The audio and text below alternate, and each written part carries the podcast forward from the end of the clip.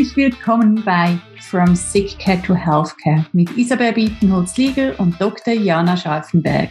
Wir leben beide für ein einfaches, gesundes Leben und eine ganzheitliche Medizin und wir finden, es darf sich dringend etwas ändern. Weg vom Krankenhaus und einem System, was Krankheit besser vergütet als die Gesundheit. Wir setzen uns ein für ein wirklich funktionierendes Healthcare-System und nehmen dich in diesem Podcast mit in spannende Gespräche mit Expertinnen und Experten, unsere täglichen Einblicke in unsere Arbeit und wie wir alle gemeinsam das praktisch umsetzen können. Denn wir fragen uns immer wieder, was läuft im Moment richtig gut und was eben auch nicht. Hallo Isabel, wie schön, dass wir uns mal wiedersehen, auch wenn es heute wirklich auf die Ferne ist. Yeah, hi, Jana, ja, ganz gleichfalls. Schön, dich zu sehen. Wie geht es dir heute? Wo bist du und was bewegt dich? Oh ja, mir geht es gut, ähm, sehr gut sogar. Ich, ähm, wie du siehst, äh, an der Hintergrund, ich bin äh, in Paris. Ähm, ich finde die Stadt wahnsinnig äh, interessant und inspirierend. Mein Sohn ist zurzeit äh, in einem Sprachaufenthalt für sechs Monate und ich besuche ihn ab und zu. Äh, und äh, es tut einfach gut, auch so einen Tapetenwechsel im Alltag zu haben. Mhm. Und bei dir? Das glaube ich, Tapetenwechsel hört sich gut an. Ja, ich bin wie immer gefühlt zu Hause und ich merke, jetzt wird es ja langsam kälter und dunkler und wir kommen in großen Schritten, geht es für uns alle in die Weihnachtszeit. Und ich merke, dass es manchmal etwas schwieriger ist, da so wirklich bei seinen gesunden Routinen zu bleiben vor allem was das Essen angeht. Ja, wir haben ja immer in Anführungsstrichen überall so viele Versuchungen, aber jetzt natürlich mit allem Süßen und alles, was von allen Seiten kommt, ähm, finde ich das schon eine sehr spannende Zeit, sich da auf sich selbst und auf die eigene Gesundheit immer wieder zu fokussieren. Ja, das geht mir genauso. Ich finde, ähm, und jetzt ganz speziell äh, in Frankreich, in Paris, ähm, sind ja doch die äh, Gewohnheiten deutlich anders. Es fängt am Morgen an mit Croissant und Baguette. Äh, eine Schwierigkeit, äh, gesund sich zu ernähren und auch also Mittag und abends ja nicht mehr, dass man draußen sitzt, sondern drin. Und ähm, wenn man jetzt äh, nicht gewohnt ist, Steaks und äh, zu essen und Fisch und Meeresfrüchte, ist es echt eine mhm. Herausforderung. Ich finde, ähm, sich gesund im Restaurant hier zu ernähren, ist möglich, man muss aber wirklich suchen. Ähm, das ja, ist mir auch erst so bewusst geworden in dieser Regelmäßigkeit, als ich in dieser ja. Stadt bin. Also das ist ein Challenge. Wie machst du das, wenn du reist, Jana? Ich finde das auch äh, oft herausfordernd. Ich finde es wichtig, dass man für sich plant oder ich schaue immer natürlich, wo geht es quasi hin? Ja, was sind da für Möglichkeiten?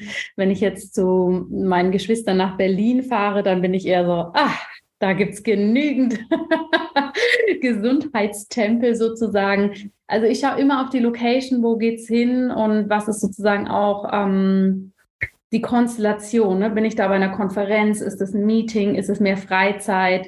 Ähm, und versuche dementsprechend gut vorzuplanen, indem ich mich informiere.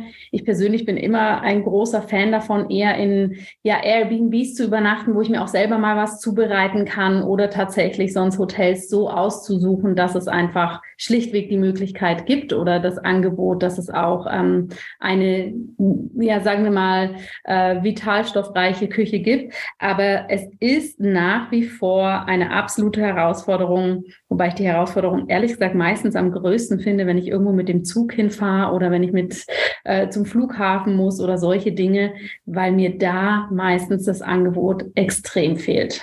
Ja, ja, das äh, geht mir ähnlich. Jetzt in Bezug auf äh, Paris ist es einfach, weil der TGW vier Stunden und man kann was mitnehmen. Selbst das geht gut. Wir haben hier jetzt auch die Möglichkeit zu kochen, das zum Glück, aber einfach so die, die Tatsache, ähm, wie andere Länder, andere Sitten und wie, wie, wie die Ernährung hier, ähm, ja, absolut eine Normalität ist, dass man zum Frühstück halt einfach sich mit Croissant Baguette ernährt. Also schon äh, ein großer Unterschied. Wie machst du das in den Restaurants? Was sind deine Tricks, die du da anwendest oder bist du dann mehr im Genussmodus und nächste Woche geht es dann weiter mit deiner regulären Ernährung? Äh, sehr unterschiedlich. Es gibt auch mal, dass ich sage, okay, heute ist einfach, wie es ist. Und ich denke, das macht es oft einfach, auch wenn man irgendwie eingeladen ist. Also kann da auch nicht immer Ansprüche stellen. Und im Restaurant bestelle ich oft einfach eine zweite Portion Gemüse. Das so, die Leute und das Personal schaut dann ein bisschen eigen an, aber das ist mir völlig egal, weil es hat immer zu wenig Gemüse auf meinem Teller. Also bestelle ich immer nochmals gegrilltes Gemüse äh, dazu ähm, und dann komme ich ziemlich gut ähm, zu meinem Teller, den ich so schätze. Schön. Das hört sich gut an. Ja, Ernährung ist und bleibt ein Riesenthema, wenn es um unsere Gesundheit geht. Ja, wir haben heute auch die Freude und die Ehre, Daniel Frei, den Mitinhaber und CEO des Tibits, zu Besuch zu haben. Das Tibits ist ein vegetarisches Restaurant. Daniel Frei hat äh, an der HSG in St. Gallen studiert, ähm, ist in Barcelona geboren, wuchs in Rhein-Neck auf und besuchte die Kantonsschule Herburg. Anschließend studierte er an der HSG Betriebswirtschaft mit dem Spezialgebiet Management sozialer Prozesse. Er und seine Brüder Reto und Christian nahmen 1998 an einem Businessplan-Wettbewerb teil, das ist Venture-Plattform, und wurden dabei zweimal prämiert. Daraufhin setzten sie sich zusammen mit dem Gastronomen, bekannt in der Schweiz, Rolf Hiltel, ihre Idee um und gründeten das Startup Tibits mit heute über 500 Mitarbeitenden aus 70 Nationen und 12 Restaurants. In Bern, in Basel, in Lausanne, Luzern, St. Gallen, Winterthur, Zürich und Darmstadt in Deutschland. Daniel Frey ist verheiratet, Vater eines Sohnes und nach wie vor wohnhaft im Rheintal.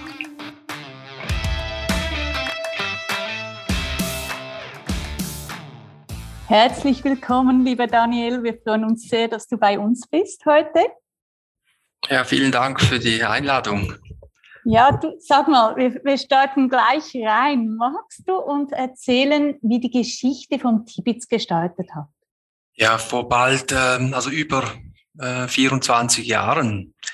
Äh, damals äh, war mein jüngster Bruder Reto an der ETH als Student und wurde von Kollegen von Sandro in eine Vorlesung da eigentlich überredet, mit hineingeschleppt, wo es darum ging, junge Studenten äh, dazu zu motivieren, an einem Businessplan-Wettbewerb mitzumachen, mit Ideen. Und Reto ist dann äh, äh, zum Glück an diese Veranstaltung gegangen und ist äh, mega motiviert dann nach Hause gekommen zu Christian, meinem weiteren Bruder und mir und hat von diesem Businessplan-Wettbewerb erzählt und nicht mehr davon aufgehört zu reden. Und wir haben dann gefunden, ja komm, wir machen dort mit.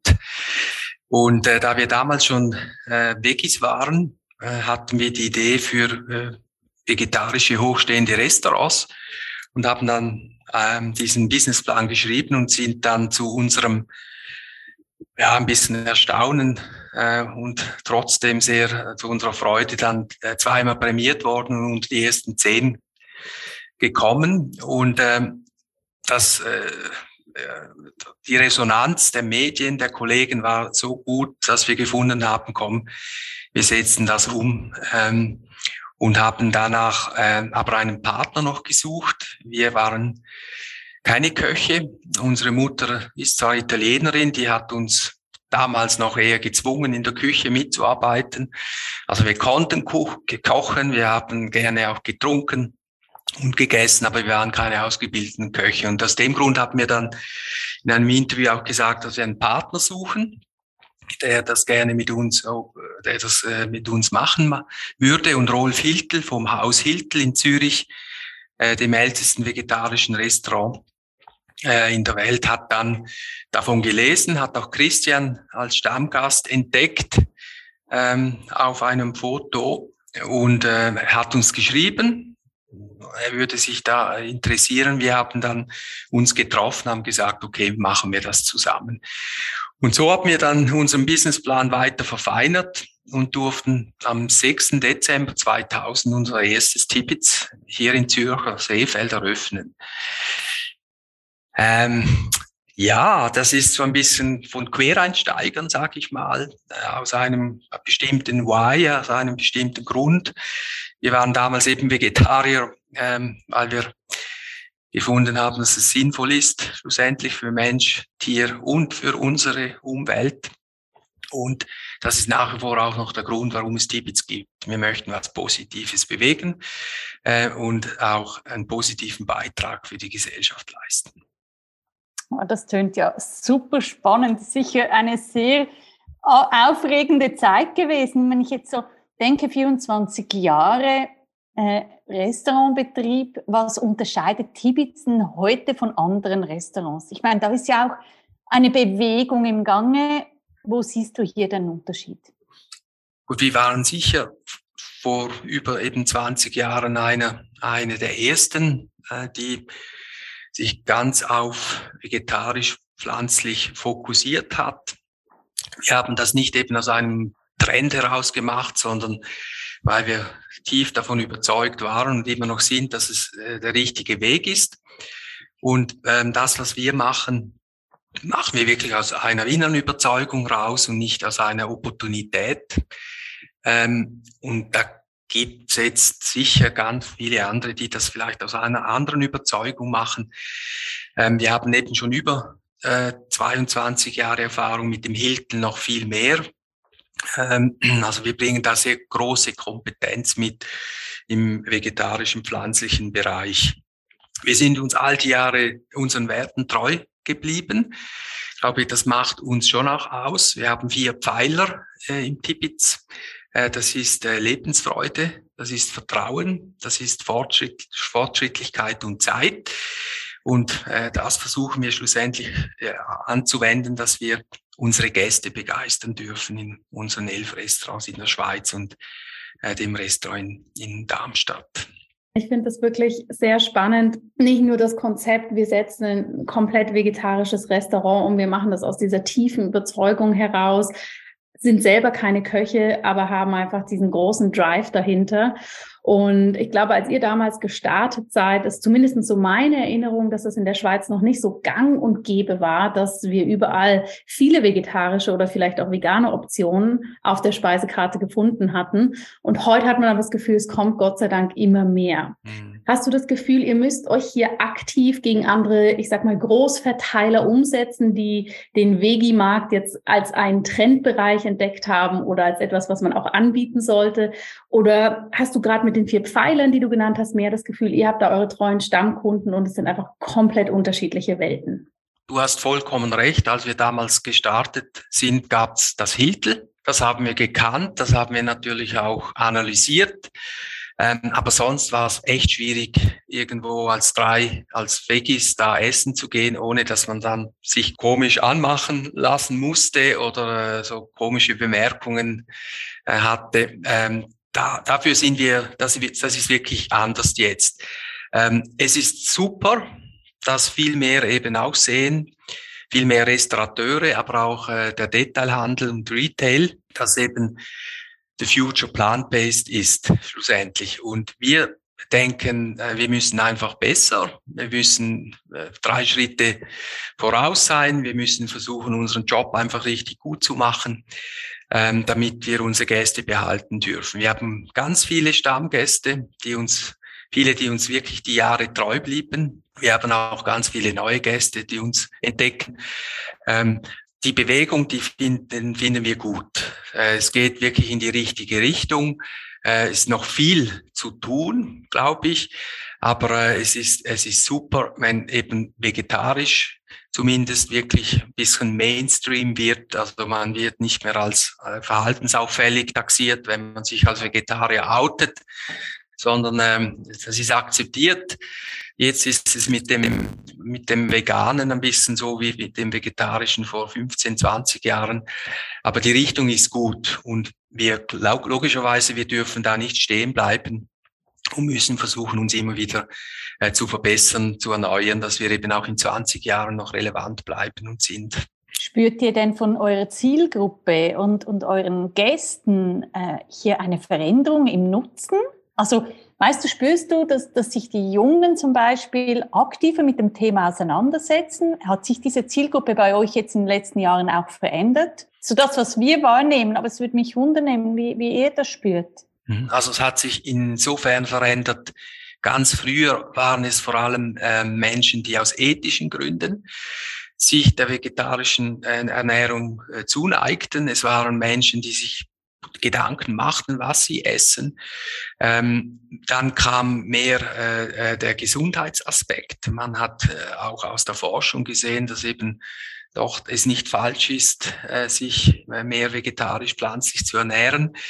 Ähm, dann kam die ganze äh, das Thema Klima, äh, Klimawandel, Klimaschutz wo ganz viele junge Menschen äh, aus dieser Überlegung und aus diesem Grund eben äh, entschieden haben, äh, Vegetarier oder Veganer zu werden. Also es ist wirklich so die, die ethische äh, Welle, Gesundheitsthematik und, und Klimaökologie, was auch wieder mehr Männer äh, ins Tibet oder zu dem Thema bringt, weil äh, dort der Mann noch ein wenig äh, besser noch abgeholt werden kann. Ähm, genau, aber das, ich glaube, es ist wirklich noch viel zu tun. Ich war gerade äh, mit, mit äh, in, in der Toskana ein paar Tage, musste wirklich für mich so ein bisschen den Kopf schütteln, wie dicke Fiorentina Steaks noch da ähm, angeboten werden und so weiter. Ja, also ich glaube, es ist super, wie es ist. Die Jungen sind, äh, äh, die Jungen sind, sind sehr sensibel auf, auf, ähm, auf diese Dinge. Ähm, aber es ist noch viel zu tun, glaube ich. Ja, ihr geht ja im Tibet auch immer intensiver in die pflanzliche Ernährung rein. Ähm, aus Ernährungsberatungs- oder Ernährungsgründen wird ja auch oft Kritik laut, äh, was äh, vegane Ernährung anbelangt dass man nicht genügend Nährstoffe zum Beispiel äh, mit, genügend, nicht genügend Nährstoffen versorgt wird. Ähm, was ist deine Haltung dazu oder gibt es hier auch Aufklärung gegenüber euren Gästen? Also wir haben äh, äh, aktiv auch eine Broschüre, sag ich mal, oder einen Flyer, der äh, das auch äh, zeigt, ähm, worauf man achten sollte, wenn man seine äh, Ernährung jetzt umstellt äh, sagen wir auch vegetarisch oder vegan. Ähm, wir haben eben auch äh, die Zusammenarbeit seit kurzem mit Civita, wo wir äh, den äh, MyPlate, das Konzept vom gesunden Teller, äh, entwickelt haben, eben um auch so ein bisschen, ich sage immer, eine Krücke zu geben für auch Menschen, die ähm, sich nicht so ganz Gedanken machen bezüglich dem Essen. Ähm, ich glaube, man muss die Leute möglichst natürlich ähm, über den Genuss eben zur Gesundheit, zum gesunden Essen hinführen. Und viele merken dann eben auch, dass es einem gut tut. Und sobald man eben das selber merkt, dass es einem gut tut, dann wird es wie ähm, natürlich, dass man seine quasi seinen Lifestyle ein bisschen ändert. Ähm, und so, ich glaube, das ist wie das Beste, äh, wenn wenn jemand selber erfährt, ähm, ich verdau besser, ich bin fitter, äh, ich, äh, ich bin im Sport äh, noch leistungsfähiger oder habe noch eine bessere Regenerationsfähigkeit, äh, dann ist wie äh, der Punkt erreicht, wo eben eine Lifestyle-Änderung, eine Verhaltensänderung eintritt, wo es natürlich ist und äh, wo dann vielleicht dann wieder seinem Kollegen oder seiner Kollegin sagt, du komm doch auch mal mit, das hat mir geholfen. Und ich glaube, wenn man so Schritt für Schritt äh, die und die Gäste begeistern kann für mehr vegetarisches, pflanzliches Essen, dann können wir ganz viele andere Probleme, ähm, die wir haben, äh, lösen. Nicht mit dem Zeigefinger, sondern eben über, über äh, Lebensfreude, über Genuss, äh, braucht äh, über Freude und, und Coolness. Und ähm, ja, so, so sollte man aus meiner Meinung dies angehen. Und so versuchen wir es im Tibet zu vermitteln. Ähm, Genuss steht im Vordergrund, Lebensfreude steht im Vordergrund. Und es hat einen positiven Effekt für mich, äh, für die Tiere äh, und schlussendlich für die Umwelt und die Gesellschaft. relativ eigentlich, eigentlich einfach. In, in, der Theorie ist die Rechnung so einfach, gell? Genau. und dann kommt das Leben dazwischen. Und wir wissen alle, dass die Gesundheit sich natürlich nicht aus dem einen großen Akt, den wir machen, zusammensetzt. Einmal die Wellnessbehandlung oder einmal die Kur, sondern aus den kleinen Schritten, die wir jeden Tag für uns machen. Und da gehört das Essen natürlich dazu, weil das machen wir alle jeden Tag. Und da können wir so viel drüber entscheiden und so viel für unsere Gesundheit tun. Und dementsprechend finde ich es auch so toll, dass es so fortschrittliche Angebote gibt. Du hast jetzt schon ein paar Mal erwähnt, man muss immer ein paar Schritte voraus sein. Und du hast gesagt, es gibt noch viel zu tun. Wenn du dir jetzt mal, ich sag mal, die Schweiz anschaust, wie wir heutzutage leben, was siehst du als größte Herausforderung aktuell für uns als Gesellschaft, wenn es um die Gesundheit geht? Und wo kann deines Erachtens da die Ernährung gut ansetzen? Gut, die, die Gesundheitskosten einerseits, äh, die explodieren, sag ich mal. Man hat jetzt gerade äh, vor ein paar Wochen wieder äh, den Brief bekommen mit den höheren Prämien oder hat das im Postfach erhalten. Ähm, also wir haben, glaube ich, ein, ein, ein, ein, ja, wir haben eine Herausforderung mit der Gesundheit. Ähm, wir selber arbeiten nicht mehr so oft draußen. Wir sind mehr äh, vor den Bildschirmen. Ähm, wir bewegen uns viel zu wenig. Also ich glaube, äh, Essen ist wirklich ein wichtiger Teil. Äh, aber da kommt eben auch Bewegung rein, finde ich. Ich bin jetzt persönlich immer mit dem Zug unterwegs und ich habe mir vorgenommen, ich nehme immer die Treppen. Ich nehme sie im Bahnhof. Im Bahnhof renne ich sie rauf als kleine Übung für mich. Ähm, wenn ich hier äh, im Tipitz äh, ins Büro gehe, dann ich nehme ich nehm wirklich immer die Treppe. Ich fahre mit dem Fahrrad zum Bahnhof. Ähm, wenn es nicht wirklich schneit und regnet und so, dann fährt mich mal meine Frau, aber in der Regel fahre ich mit dem Bahn. Und ich glaube, ähm, äh, grundsätzlich muss jeder bei sich anfangen ähm, mit kleinen Dingen. Und es ist eben äh, ein Mosaik von verschiedenen Dingen, die die man gut machen kann. Ernährung ist eben das eine, Bewegung das andere. Ähm, und wir müssen uns einfach wirklich dem bewusst sein, dass der, der Lifestyle von uns Menschen, der ist ein anderer wie vor 50, 60, 100 Jahren. Äh, die Ernährung, äh, wir brauchen da an, etwas anderes, müssen uns vielleicht ein bisschen mehr bewegen. Ähm, ich glaube, man müsste viel mehr präventiv in Schulen, in Kindergärten die, dies zu sensibilisieren, ähm, damit man recht von jung auf wirklich auch weiß, ist das jetzt gut für mich oder ist es nicht so gut für mich? Soll ich, kann ich das jeden Tag essen und äh, oder, oder vielleicht einmal in der Woche einen Schokoriegel oder das Coca-Cola trinke ich halt äh, einmal, aber nicht jeden Tag. Ähm, die Aufklärung der Eltern finde ich ist auch noch ähm, müsste man auch noch machen. Also ich glaube, man könnte viel erreichen mit Aufklärung ähm, und nachher dann mit Accessibility, also dass es auch hier, dass man es auch nutzen kann. Jetzt ich sag mal, mit dem Tippit sind wir eben auch an größeren Städten, oft in der Nähe von einem Bahnhof. Äh, Leute, wo dort sind, haben nicht so viel Zeit, äh, aber bei uns kann man sich eben trotzdem in kurzer Zeit ähm, recht genussvoll und gesund ernähren. Also glaube, es braucht da äh, Aufklärung von früh auf. Es braucht äh, Weiterbildung, so ein bisschen Aufklärung für die Eltern. Es braucht jeder, dass jeder sich selber so einen Plan zulegt, braucht viel Bewegung. Ähm, und ich persönlich finde wirklich auch, man muss auch das Thema der Ärzte angehen, dass man dort eine bessere, tiefere Ausbildung bietet äh, zu, zum Thema Ernährung, Biochemie, ähm, was, wie hängt das wie zusammen, dass man eben nicht Symptommedizin macht, indem dass ich ein Pillchen gebe für dieses und ein, eine Pille für das, sondern versuchen wirklich ähm, auf, den, auf, den, auf die Wurzeln runterzugehen, das als gesamtheitlich zu verstehen. Ähm, ja, und Gesundheit ist ja nicht nur eben meine äh, physische Gesundheit, sondern auch mentale äh, Gesundheit, emotionale Gesundheit, ähm, dass man das eben als mehr gesamtheitlich ansieht. Und ich habe da nicht das Rezept, logischerweise, aber ich glaube, man müsste an verschiedenen Punkten versuchen, ähm, eben Dinge voranzutreiben, ähm, Aufklärung zu bieten und dann schlussendlich aber auch ein Angebot hat zu haben, wo man eben diesen bisschen, sage ich mal, nachhaltigen Lifestyle auch leben kann. Ja, absolut. Und du hast es gesagt, einer eurer Lebens- oder eurer Pfeiler ist die Lebensfreude.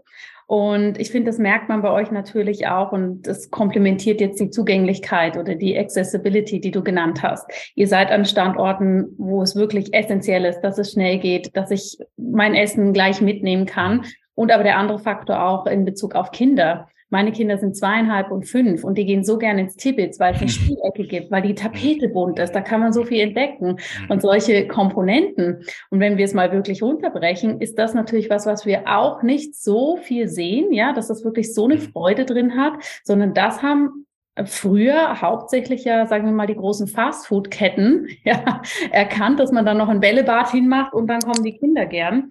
Und dementsprechend finde ich komplementiert ist das so schön, was du gerade gesagt hast mit der Zugänglichkeit und der Lebensfreude und dass wir da natürlich in ganz, ganz jungen Jahren anfangen müssen. Mhm. Genau.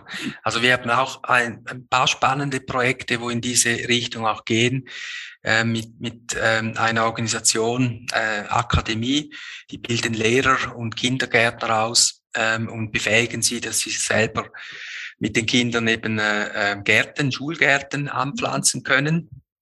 Und wir haben jetzt dort die Rezepte, äh, was man dann eben aus einem Mangold oder aus einem, äh, aus einem anderen Gemüse dann äh, zubereiten kann.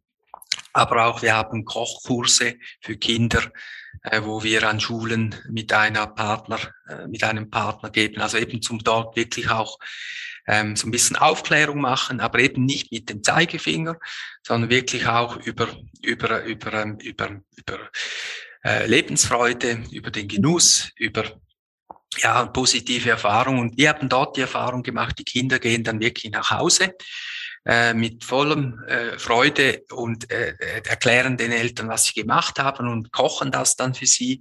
Und so kann man quasi von, wie von den Kindern zu den Eltern eben auch eine, sag ich mal, eine Education äh, äh, oder, oder Sensibilisierung finden. Also ich glaube, da muss man ja eben an verschiedenen Orten ansetzen. Und die Kinderecke ist so, die haben wir von Anfang an bei uns in Tipitz gehabt, weil ja, es ist nicht immer einfach, mit Kindern in ein Restaurant zu gehen. Wir alle waren ja mal Kinder und von dem her mhm. ähm, ist es doch schön, wenn auch sich die Kinder bei uns wohlfühlen und die haben wir moment, die haben wir wirklich auch äh, in den letzten paar Monaten ein bisschen aufgepeppt. Ja. Genau. genau. Gut, dass ich das weiß. Das muss ich gleich meinen Töchtern weitergeben. es ist wenn wir uns die weltliche Lage anschauen, wir kommen aus einer Zeit mit Pandemie, wir sind in einer ja, spannenden Situation mit Krieg in Europa, Inflation, ähm, Ressourcenknappheit. Die Liste könnten wir wahrscheinlich noch sehr, sehr lang fortführen. Und uns würde natürlich interessieren, wie geht's euch in der aktuellen Zeit? Was sind die Herausforderungen, die ihr jetzt vielleicht so aus der jüngsten Vergangenheit mitgenommen habt und was beschäftigt euch momentan sehr, um wirklich auch diese Struktur und dieses Niveau aufrechtzuerhalten? Also ich muss sagen, ähm, könnte wirklich auch weinen, was momentan abgeht in Bezug auf den, den Krieg. Ich habe immer gesagt, während der Corona-Zeit, ähm, schaut mal, schlimmer wäre es, wenn wir einen Krieg hätten. Ähm, das wäre wirklich äh, noch viel schlimmer. Wir hatten eine, eine schwierige Zeit, das war die schwierigste Zeit in, in unserer Firmengeschichte diese letzten drei Jahre, sag ich mal, also angefangen im März 2020, sind dann bald dann mal drei Jahre. Ähm, ja, wir konnten da am Anfang mit dieser Situation gar nicht so ganz umgehen, weil wir eben nicht mehr das machen durften, was wir sehr gerne machen, nämlich Gäste begeistern in unseren Restaurants. Man hat ja die Restaurants geschlossen. Äh, das war vor allem auch fürs Team dann schwierig. Wir Gastronomen, wir wollen was bewegen, wir wollen uns bewegen, wir wollen was tun. Und man durfte nicht.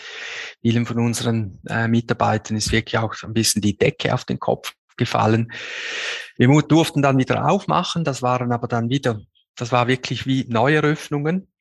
weil ähm, wenn man da ein paar Monate nichts mehr tut, da, bis man da wieder drin ist. Ich, man kann es wirklich vergleichen mit einer Fußballmannschaft und einem Tennisspieler, der da eigentlich gar nicht mehr trainieren darf und kann und nachher man muss ein Match, Match spielen. Wahrscheinlich eher schwierig.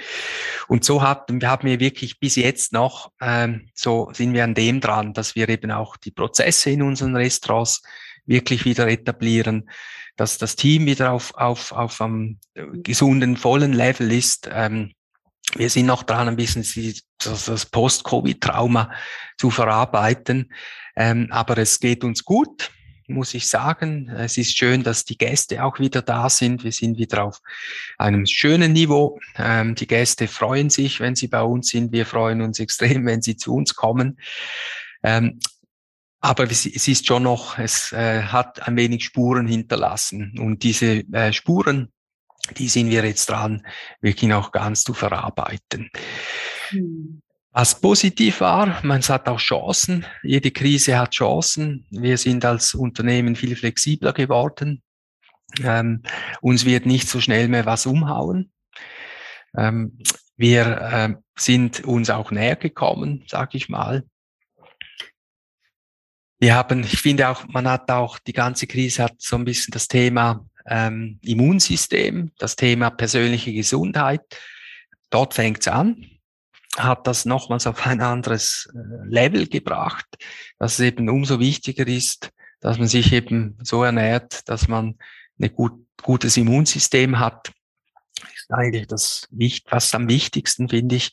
Äh, und von dem her hat es auch positive Effekte gehabt, ähm, diese ganze Krisenzeit. Aber ich muss es, müsste es nicht mehr haben.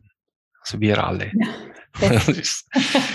ich glaube, da sind wir alle d'accord mit. Genau. Aber das ist ja schon auch ein spannender Punkt. Ihr habt so viele Mitarbeiter, ihr habt so viel Verantwortung. Wie ist es dir selber mit deiner ganz persönlichen mentalen Gesundheit gegangen in dieser Zeit und wie kann man das auch für seine Mitarbeiterinnen und Mitarbeiter halten, dass auch die darin gesund bleiben? Hm. Gut, ich habe in, in der Corona-Zeit wirklich mehr Sport gemacht. Für mich war das so ein bisschen ein Ausgleich, ähm, ein bisschen durchlüften. Wir haben auch äh, unserem Team Resilienzkurse äh, angeboten. Ähm, unsere Teams vor Ort, Geschäftsführer haben ähm, mit den Mitarbeitern ähm, individuelle Dinge gemacht. Man ist teilweise rausgegangen, laufen gegangen, ähm, man hat versucht, eben den Kontakt zu, zu unserem Team auch äh, zu behalten. Und ich glaube, das war auch etwas vom Wichtigsten. Ähm, aber wenn man sich nicht mehr treffen kann, wenn man sich nicht mehr sieht, wenn man nicht mehr agieren kann, da äh, ist die Unternehmenskultur ein wenig in Gefahr. Weil ähm, für mich ist Unternehmenskultur, die entsteht in der Interaktion untereinander, die entsteht in der Interaktion mit unseren Gästen. Und ähm, wenn das wegfällt, dann ist ein ganz wesentlicher Teil äh, davon weg. Ich persönlich, ich habe schon gelitten, muss ich sagen. Also ich hatte, hatte eine schwierige Zeit. Ähm, Reto und ich haben uns oftmals gefragt, du hoffentlich tragen wir da keinen Schaden davon. Mhm. Ähm, ich habe noch keinen bemerkt, aber es war echt, äh, es war, also da muss ich sagen, es war die schwierigste Zeit. Es ging nicht immer gut. Also man musste mit dem Druck, den man hatte äh, fürs Team, äh, für die Zukunft, äh, vor allem auch, weil man selber nicht im Driver Seat war, äh, wenn man etwas falsch macht, wenn man das Essen nicht mehr stimmt oder die Bedienung, dann kann man, dann kann man an dem arbeiten. Wenn man einem äh, verbietet äh, zu arbeiten, zu schließen und man weiß nicht, wann es wieder aufgeht und was überhaupt, das zehrt, ja. Ähm, aber gute Ernährung, viel Bewegung äh, hat mir geholfen, auch, äh, dass ich diese Zeit doch äh, gut überstehen konnte. Schön, schön zu hören. Vielen Dank ja. für deine Offenheit, dass du das so mit uns teilst. Ja, gerne. Was ja herausragend ist, und liebe Zuhörerinnen und Zuhörer, jetzt mache ich so einen kleinen Switch weg von diesem sehr wichtigen Thema, was Daniel uns gerade erzählt hat, hin für die, die jetzt das Tibbets vielleicht nicht kennen. Man kommt rein und man wird nicht nur von einem freundlichen, bunten Atmosphäre begrüßt, sondern was natürlich sehr präsent ist, ist euer wunderschönes Buffet. Und ich muss ganz persönlich sagen, ich liebe es, wenn ich da hinkomme und genau weiß, welche feinen Sachen sind wo. Das ist für mich absolute Entspannung. Für euch ist es ja sicher auch etwas, ihr arbeitet schon lange mit diesem Buffet-Stil. Viele Klassiker, viele beliebte Sachen finden sich auch immer wieder. Wie verhält sich das für euch? Wo, wo geht ihr in die Innovation und erfindet euch auch neu in Form von eurem gastronomischen Angebot? Und wo setzt ihr aber auch drauf, das sind die Klassiker, die lieben die Menschen, da bleiben wir dabei. Wie schafft ihr das? Das ist nicht immer einfach, ehrlich gesagt, weil ähm, mit unserer einen Leitbildpfeiler eben Fortschrittlichkeit. Ähm, ja, möchten wir innovativ sind, sein, fortschrittlich. Aber es gibt dann ganz viele Gäste eben, die sagen, Dör Dörrbohnensalat zum Beispiel ist mein Favorite. Ähm, und wenn der nicht da ist, dann, dann gibt's fast eine Palastrevolution. ähm, und wir lösen das wirklich so, dass wir Klassiker, wo wir, wo wir finden und auch das Feedback haben von unseren Gästen, dass wir die wirklich auch lassen. Kann sein, dass sie mal für kurze Zeit äh, nicht auf dem Buffet sind, wenn es saisonal bedingt ist. Ähm, aber dort versuchen wir so ein, einen Spagat zu, zu machen zwischen eben neuen Sachen und altbewährten. Äh, was wir auch machen, ist, sage ich mal, ein, ein, Cheesecake als Beispiel, dass da verschiedene Varianten dann gibt, nicht nur einen, sondern auch mit Passionsfrucht zum Beispiel. Ähm, auf der anderen Seite müssen wir auch, möchten wir auch neue Sachen ausprobieren, ähm, die dann eben auch wieder zu neuen Klassikern werden können. Äh, es ist so ein bisschen ein, ein wirklich ein, ein, ein, ein Memory-Spiel, teilweise äh, von Gabriel, der die, die, die Planung macht, dass eben, dass man quasi die Gäste äh, nicht vor den Kopf stößt, weil wir haben einen großen Anteil von Stammgästen, und wie du auch gesagt hast, die sind dankbar, wenn sie wissen, wo was ist, zu finden ist. Und äh, wir haben bekommen regelmäßig Mails, wenn jetzt mal was rausgenommen wird, äh, warum ist, gibt's das nicht mehr? Ich bin extra wegen dem gekommen. Ähm, ja, aber mit das muss man, dem müssen wir wie leben. Ja. Genau. Ja. Ist eine schöne, schöne Aufgabe. Wir, wir wechseln saisonal. Mhm. Also wir haben die großen Wechsel, die sind all, äh, all, all Quartal. Wir wechseln aber auch täglich und wir wechseln auch monatlich. Also es gibt, äh, ich sag mal, immer einen Wechsel drin und die großen Wechsel, die sind wirklich saisonal bedingt. Dort äh, versuchen wir oder äh, ist unser Angebot sehr saisonal, wie am Anfang schon gesagt, äh, oder Spargel aus Mexiko kommen äh, bei uns nicht auf, auf, äh, aufs Buffet, obwohl sie vielleicht im Retail schon drin sind. Auch Erdbeeren, wenn, wenn sie nicht äh, Saison haben hier, dann machen wir das nicht. Ähm, so versuchen wir eben auch äh, der Saison gerecht zu werden und, und auch der Abwechslung, weil es ist auch schön, wenn man nicht immer das ganze Jahr dasselbe bekommt. Mhm. Ja. Das zeigt aber, wie stark Essen mit Emotionen verknüpft ist, dass ihr natürlich Feedback bekommt. Ich bin wegen dem gekommen und das war heute nicht da. Was ist da los? Genau. sehr Essen ist sehr emotional und ähm, ja, Liebe geht durch den Magen. Ähm, mhm. das äh, ist so. Genau. So. Lieber Daniel, abschließend würde uns interessieren, wo wird sich deiner Meinung nach die Gastronomie hin entwickeln? Wird es in der Spitzengastronomie noch mehr äh, vegetarische Gourmet-Tempel geben? Wird es ganz andere Wege gehen? Was siehst du in deiner Branche? Ich glaube schon, dass sich äh, äh, die Welt weiterentwickeln muss, damit eben auch, auch die Gastronomie. Ähm, wir hatten vor ein, ein paar Wochen äh, einen Austausch mit unseren, mit einigen von unseren äh, Demeter. Bauern, die für uns Sachen anpflanzen und mit einem äh, äh, Professor für äh, äh Biolandbau. Und dort wurde mir wirklich nochmals bewusst, grundsätzlich haben wir wirklich, haben wir ein Problem, und zwar schon in 28 Jahren wo uns 56 Prozent der Kalorien fehlt, um die Weltbevölkerung zu ernähren. Und eine einfache Lösung wäre, äh, das ist nicht meine Idee, sondern das war die Idee von diesem Professor, ähm, der hat gemeint, ja, man könnte es lösen, indem man 50 Prozent Food Waste reduziert und 50 Prozent eben auf plant-based Ernährung äh, setzen müsste. Dann könnte man die Weltbevölkerung ernähren, wenn wir ähm, wenn wir das hoch, hochrechnen in 28 Jahren. Und ich bin überzeugt, dass das einer ein möglicher und, und, und ein richtiger Weg ist. Das wird bedeuten, dass eben auch die Accessibility äh, noch mehr da sein muss. Das heißt, es wird mehr Restaurants geben, äh, die vegetarisch und plant-based sind. Auch die Gourmet äh, äh, werden sich ändern. Der Daniel Hum äh, in, in New York hat das äh, jetzt mit einem Schritt gemacht. Er hat äh, sein Restaurant auch plant-based gemacht. Ähm, das ist, ist ein Signal äh, für die Gastronomie. Ich glaube, es ist ein Signal für die Gesellschaft. Ähm, und es wäre toll und ich glaube, es gibt fast keinen anderen Weg an dem vorbei, äh, dass wir uns diesem Thema eben mehr nähern äh, aber immer auf eine, auf eine gute Art, nicht auf eine äh, schulmeisterische Art. Genuss muss im Vordergrund äh, äh, stehen und glaube, dann kommt's gut. Ich glaube auch, also das wird ja auch das Angebot massiv erweitern und das wird ja auch wieder die, die Gäste motivieren, immer mehr eigentlich auch den Zugang zu finden. Also ich denke, es ist so eine Konkurrenz, die sich auftut, aber zum anderen natürlich auch eine Weiterentwicklung äh, der, der Gäste, der Zielgruppe, die am Schluss dann ja der Konsument auch darstellt, ja. Genau, also so? ich sehe das wirklich so, weil wir haben einen Planeten, das wissen wir alle. Äh, wir wissen, dass wir Probleme haben mit unserem Planeten. Es, diese Klimawährung, die existiert. Die Gletscher, die schmelzen weg.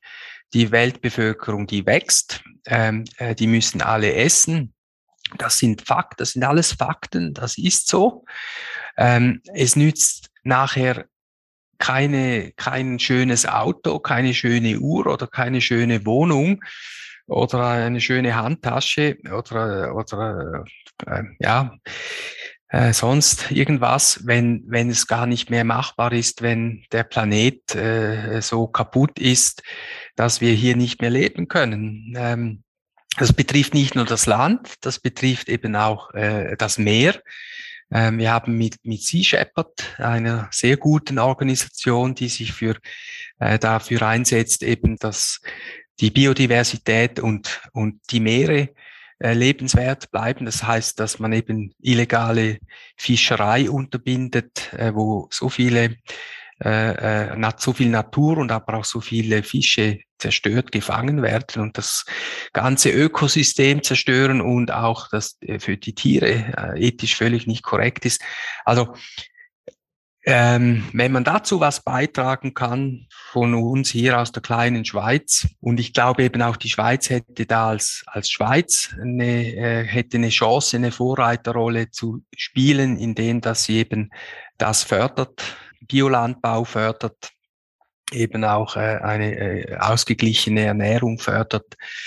Ähm, da hätten wir, das wäre für die Schweiz, finde ich, ein super USP äh, und auch als Vorbild für viele andere Länder, um eben schlussendlich für unsere Kindeskinder was zu tun. Ähm, ja, ist so. Das sehen wir auch so, ja noch. Das ist genau. ja irgendetwas, wo ich auch denke, wir sind in der Schweiz, also ich bin äh, aktuell in, in Frankreich und zugeschaltet und nur schon diesen Vergleich zu machen, wenn man hier ähm, in der Gastronomie schaut, wie wenig ähm, Gemüse und äh, vegetarische Optionen vorhanden sind, da sind wir in der Schweiz eigentlich schon sehr privilegiert. Mhm. Das war mir irgendwie vorher schon bewusst, aber nicht so bewusst, dass wirklich da und dass wir da was ähm, ja auch einen Akzent setzen können und müssen, da gehe ich mit dir einig, ja, unbedingt.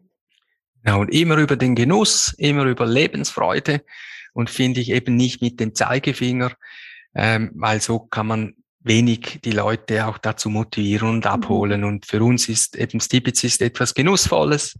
Ja, äh, wir machen keine Politik, das machen wir nicht, aber wir helfen hoffentlich, dass wir für unsere Kindeskinder ja, einen Planeten äh, hinterlassen dürfen, der eben lebenswert ist und bleibt. Ich glaube, lieber Daniel, damit hast du großartige Abschlussworte hier in die Runde gegeben. Gibt es noch was, was du trotzdem den Zuhörerinnen und Zuhörern zum Schluss mitgeben möchtest, bevor wir unser gemeinsames Gespräch schließen?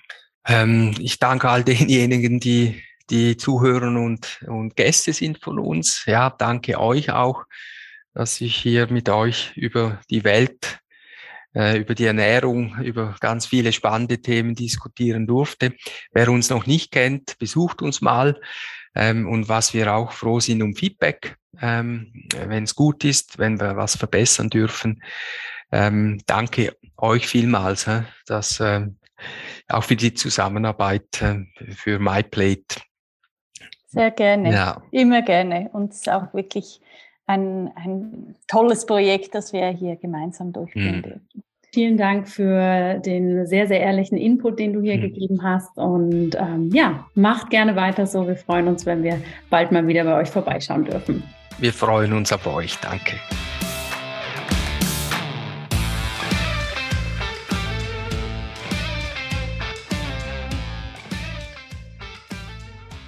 Wow, war viel, Jana, hä? Eindrücklich. Ein sehr spannendes Gespräch, was vor allem wieder zeigt, dass Gesundheit so komplex ist. Nicht nur in dem Sinne, wie Gesundheit funktioniert und wie der Körper funktioniert, sondern die ganze, ich sag mal, Logistik rund um die Gesundheit. Ne? Und ich finde, das hat Daniel so, so spannend erzählt. Nicht nur, wie können wir die Menüs konzipieren, ähm, wie viel Emotionalität steckt im Essen, wenn ein Gericht mal nicht mehr auf der Karte steht, aber natürlich auch das ganze Thema rund um, wie kann ich im gastronomischen Bereich ähm, die ganze Infrastruktur aufrechterhalten, wenn eine Pandemie da ist und wie lange uns das eigentlich alle so mitnimmt in den Alltag. Das war sehr eindrücklich, das zu hören, was natürlich viel, viel tiefer geht als reines Wissen rund um die Ernährung. Ja, das fand ich auch extrem spannend, auch zu sehen, wie lange ähm, ja, diese Problemstellungen noch nachschwingen, wie viel es mhm. auch verändert am Verhalten der Gäste, aber auch an Anpassungen in der Firmenstruktur äh, in Bezug auf auch Mitarbeiter zu finden, Mitarbeiter zu halten, neue Formen anzubieten. Also sicher nicht nur in der Gastronomie eine Herausforderung, aber ganz sicher war das eine Branche, die ganz stark gelitten hat und eben noch immer daran leidet. Auf jeden Fall. Und ich muss wirklich sagen, ich fand es so stark, dass Daniel uns auch so mitgenommen hat. Wie hat er das persönlich erlebt? Wie hat er diese großen, großen Herausforderungen auch selber gemeistert? Und was hat es mit seiner Gesundheit gemacht? Und ich denke, wir dürfen alle nicht unterschätzen, wie lange solche Phasen, solche globalen Phasen nachhallen und uns beeinflussen, so wie du das gerade auch gesagt hast. Ja, und die nächsten kommen. Und da sind wir mittendrin. Und und die beeinflussen wiederum oder das ganze System. Und ich denke, ähm, umso wichtiger, gerade in so turbulenten Zeiten, ähm, zu schauen, dass man die Balance halten kann, mehr oder weniger. Es gelingt nicht immer, aber trotzdem, da ähm, ist die Ernährung sicher ein Punkt, äh, aber auch ein guter Schlafrhythmus etc. Absolut. Dass man hier ein bisschen Struktur äh, für sich finden kann. Isabel, was nimmst du mit als klaren Action-Step aus diesem Gespräch? Ja, also für mich ist es wirklich nochmals auch Revue zu passieren, selbst jetzt auch in unserem Unternehmen zu sagen, was hat Corona bei uns gemacht, was macht es vor allem auch auf die Arbeitsstellen, wie können wir hier auch als Arbeitgeber attraktiv bleiben, was benötigen die Mitarbeiter, auch in Bezug auf nächste möglichen Pandemien oder Herausforderungen, wie, wie können wir uns besser und schneller wappen und gut äh, dastehen, auch als Arbeitgeber. Hm. Wie siehst du das? Ich nehme ganz klar aus diesem Gespräch, wie gesagt, mit, dass wir alle für uns hinschauen dürfen. Wie geht es uns nicht nur akut in Krisen, in global herausfordernden Phasen wie Pandemie oder Krieg, sondern auch, wie geht es einem auch äh, nachwirkend? Was hat das für Einflüsse? Vor allem auf die mentale Gesundheit, ähm, aber auch auf das körperliche Wohlbefinden. Das ist was, was ich nochmal ganz, ganz stark mitnehme, neben dem, dass es einfach großartig ist zu sehen, ähm, dass Ideen, wie die eben ein vegetarisches Restaurant zu gründen, wie, wie großartig es ist, dass auch das sehr zeitgenössisch mit dem mitgehen darf, was quasi los ist. Und ähm, ja, finde es auch einfach so einen tollen Action-Step, nochmals anzuerkennen, dass die vegetarische slash vegane Ernährung, die pflanzenbasierte Ernährung mit solchen tollen Angeboten auch wirklich in die Mitte unserer Gesellschaft kommt. Mhm. Eindeutig, kann ich nur unterstützen. Sehe ich auch so. Und ich finde auch, ähm, sie bleiben nie stehen und sie gehen immer einen Schritt weiter. Und das ist ein, auch ein großes Kompliment, denke ich, an, an das Management und an das ganze Team. Mhm. Sie ähm, sind sehr innovativ und, und sehr aktiv in der Umsetzung. Ja. In diesem Sinne, liebe Zuhörerinnen, liebe Zuhörer, schön, dass ihr heute mit dabei wart und wir hoffen natürlich, dass ihr dieses Gespräch als Inspiration nehmt, den Pflanzenanteil auf eurem Teller wirklich zu erhöhen, gerade jetzt in der winterlichen Zeit. Lasst es euch gut gehen und nächste Woche wartet wieder eine ganz spannende Folge auf euch.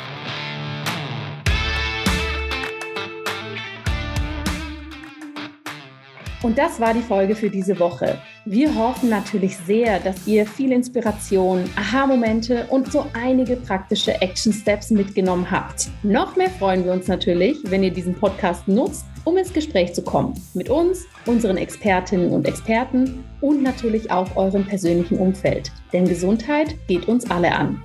Wenn dir diese Folge gefallen hat, dann freuen wir uns nicht nur über dein Feedback, sondern vor allem auch, wenn du den Podcast weiterempfiehlst und eine Bewertung hinterlässt. Denn nur so können noch mehr Menschen dabei sein, unser Sick Care System in ein echtes Healthcare System zu verändern.